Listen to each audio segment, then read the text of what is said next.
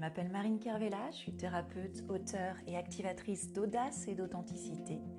Ma mission est de contribuer à la transformation de femmes éveillées pour élever leur puissance intérieure et se libérer du patriarcat et l'éducation traditionnelle.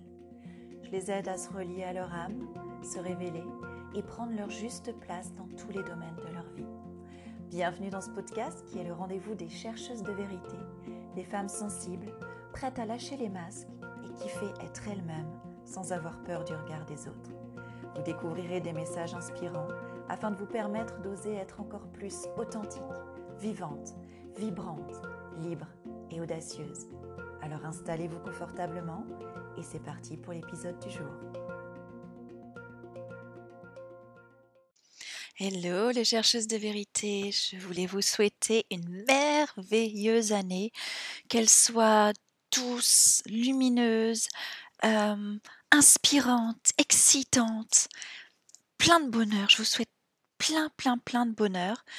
Je voulais aussi vous dire merci, merci de, faire partie de, de mon univers, merci de me faire confiance, euh, merci pour vos commentaires, pour votre présence, pour vos partages. C'est tellement précieux. Et j'adore encore, j'honore encore euh, cette année, euh, euh, le bonheur que j'ai de cette année continuer à vous accompagner, à vous partager des enseignements, des bouts de vie, des, des réflexions et, et vous faire avancer pour lâcher encore plus vos masques. Là, on est dans un passage, un passage de la nouvelle année. C'est moi, généralement, j'ai tendance à être un peu rebelle par rapport aux fêtes et aux différentes célébrations officielles que nous fêtons euh, en, France, notamment. Euh, des fêtes comme la fête des mères, comme la Saint-Valentin, bah, j'ai tendance à les boycotter ou à avoir très envie de les boycotter. Et même de plus en plus, Noël euh, perd un peu de sens pour moi. Alors maintenant, j'ai des enfants, on est deux parents, il y a toute la tradition familiale derrière, donc ça reste difficile à créer des nouvelles traditions. Euh, mais voilà, pour moi, je, suis un petit peu rebelle par rapport à ça. Le premier de l'an, ça a une symbolique euh, importante pour moi, dans le sens où c'est un jour, le 1er janvier et les jours qui suivent, où on se souhaite tous le meilleur on se souhaite tous bonne année, bonne santé, plein de bonheur. Et il y a un moment où les conflits s'éloignent un peu, les soucis aussi, et on, on est plus dans une ouverture de cœur à se souhaiter euh, nos voeux pour cette belle année. Et en ça, je trouve ça magique. Je trouve ça magique. Comment vous le vivez, vous, ce passage? Est-ce que pour vous, le passage à la nouvelle année, c'est comme une page qui se tourne? Est-ce que c'est pour vous une opportunité de d'avoir une nouvelle dynamique, de passer à autre chose, est-ce que vous sentez euh, voilà laisser des choses derrière vous quand vous passez euh, à, une nouvelle année et que du coup bah, tout est possible? Ou est-ce que vous sentez que c'est plutôt comme une continuité, une continuité de, la vie et que finalement euh, c'est le 1er janvier et ça n'est pas spécialement une remise à zéro de tous les compteurs. Comment, comment vous le vivez? C'est quoi l'énergie? L'énergie dans les deux cas peut être très belle. Hein, dans, voilà, c'est une, remise à zéro où, tout est possible et comme je vous le dis. Ou alors ça peut être, euh, ben une continuité où bah, on continue à faire de notre mieux, on continue à, être relié à l'essentiel, à, à être proche des gens qu'on aime, à vivre avec authenticité, à vraiment faire de notre mieux. Les deux options peuvent être très belles. Comment vous, vous le vivez? Comment vous ressentez? Comment vous, vous traversez ce passage? Moi, le réveillon du premier de l'an, c'est pas voilà, moi j'aime beaucoup le fêter en, famille ou en week-end en amoureux. Ça, c'est mon réveillon euh, favori.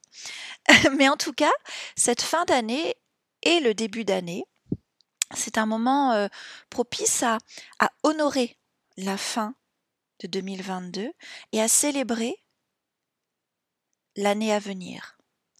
Et j'aime beaucoup ce temps-là pour euh, me poser quelques questions, faire une sorte de bilan, faire un bilan que je fais aussi tous les mois, mais ce bilan de fin d'année peut être aussi symbolique. Alors, plutôt que le passage du 1er janvier, moi, j'aime beaucoup faire ce bilan au moment du, solstice d'hiver. les questions que je me pose, je voulais les, vous les partager, c'est déjà de regarder quels sont les, les cinq hum, événements, ah, que ce soit des petits événements ou des grands événements, pour lesquels je suis reconnaissante et qui ont eu lieu au cours de l'année passée. Quels sont euh, des événements euh, inattendus, peut-être des nouvelles rencontres, peut-être euh, un conflit qui s'est résolu, peut-être des grandes victoires, des petites victoires, quelque chose d'inattendu, de nouveau, ou un dénouement heureux. La gratitude, c'est tellement puissant. J'aime regarder aussi qu'est-ce que j'ai réussi Qu'est-ce que j'ai accompli dans cette année qui vient de se, se terminer Qu'est-ce que j'ai surmonté comme défi, comme obstacle? Peut-être que voilà, j'ai déployé certains efforts, euh, j'ai surmonté des obstacles et c'est important de regarder le chemin parcouru. De peut-être que je me suis relevée ben, j'ai eu des, des, des, choses, je me suis relevée, peut-être que j'ai changé des choses pour améliorer ma santé physique, ma santé psychologique. Regardez, vous, qu'est-ce que vous avez traversé Et puis, je regarde aussi euh, qu'est-ce que j'ai vécu comme étant un échec, des erreurs, des déceptions. Peut-être quelque chose qui ne m'a pas apporté les résultats auxquels je m'attendais, peut-être que j'ai fait une erreur, peut-être que j'ai pris euh, des mauvaises décisions. Et je regarde qu'est-ce que je peux en tirer comme leçon? Qu'est-ce que je peux en tirer comme leçon? Peut-être que j'ai fait des, maladresses, peut-être que j'ai eu des, pensées, euh, des jugements, peut-être des remarques blessantes, peut-être que j'ai eu de la colère envers certaines personnes. Qu'est-ce que je peux tirer comme enseignement de tout ça? Et je peux peut-être pardonner aussi, pardonner à certaines personnes, me pardonner à moi-même. Qu'est-ce que je peux laisser derrière moi? Qu'est-ce que je peux laisser partir avec cette année 2022 qui est passée? Pour continuer à avancer sereinement sur mon chemin Et là encore, peut-être que j'ai à me pardonner. Et puis je me, tourne vers vers ce qui va venir, vers, vers ce que je vais créer dans cette nouvelle année. C'est ce que je vous invite à faire aussi, à regarder en 2023, qu'est-ce qui pourrait vous aider à vous sentir mieux physiquement, psychologiquement? Qu'est-ce que vous avez envie de vivre? Quelles actions vous pourriez poser pour ressentir ça? Quels rêves vous aimeriez réaliser en 2023 Sans limite.